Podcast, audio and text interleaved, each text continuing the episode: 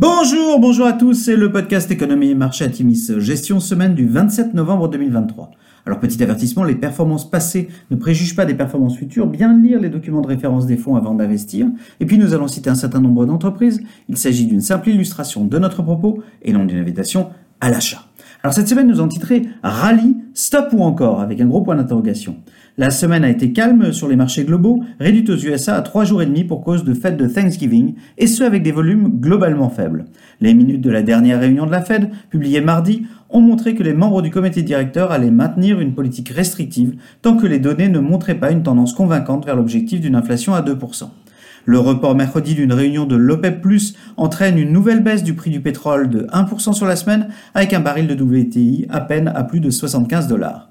Selon une évaluation d'Adobe Analytics, les consommateurs US ont battu leur record d'achat en ligne lors du Black Friday ce vendredi, avec des ventes en ligne en hausse de 7,5% sur un an. Une donnée rassurante quant à la santé du consommateur américain après des publications du secteur du retail globalement mitigées. Signe des temps, Mastercard annonce de son côté une hausse des ventes en magasin limitée à 1% contre une hausse de 8% en ligne.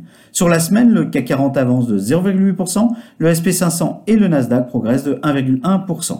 Alors du côté des sociétés, peu de publications cette semaine pour les valeurs de vos fonds, publications au-dessus des attentes pour Dick Sporting Goods, publications au-dessus des attentes pour DIR, mais avec une projection nettement en dessous des attentes en raison de l'impact de la hausse des taux sur les clients, dans un contexte par ailleurs de baisse des prix des matières premières agricoles. Nous baissons nettement notre exposition au titre.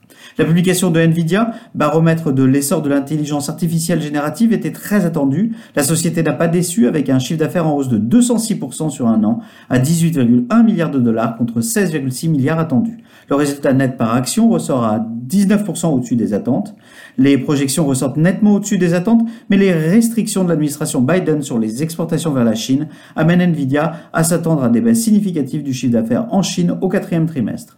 Alors à venir, la semaine sera marquée par plusieurs publications de statistiques macroéconomiques, dont la publication de l'indice d'inflation PCEUS. Cet indice, favorisé par la Fed dans ses prises de décision, sera publié jeudi et devrait être très commenté. Les chiffres de l'inflation dans la zone euro seront également très suivis. Dans le cadre de nos thématiques climat, principalement pour le fonds Atimis Better Life, nous surveillerons les déclarations de la COP28 qui démarre jeudi. Nous arrivons à la fin d'un mois de novembre faste pour les marchés d'actions après les vrais trois mois de repli. La désinflation affichée des deux côtés de l'Atlantique confirme la fin du cycle de hausse des taux directeurs des banques centrales et laisse envisager une baisse des taux en 2024. Les flux d'actions globaux connaissent leur plus fort niveau de souscription depuis début 2022 selon EPFR. Les investisseurs se réorientent vers les actions avec un rebond notable des valeurs moyennes.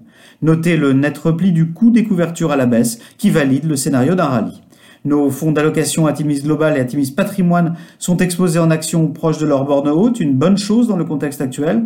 Nos fonds se sont globalement bien comportés dans la hausse récente, avec une mention spéciale pour les fonds Atimis Millennial et Atimis Industrie 4.0, portés par des publications bien orientées et un momentum favorable. Nous vous souhaitons une excellente semaine à tous.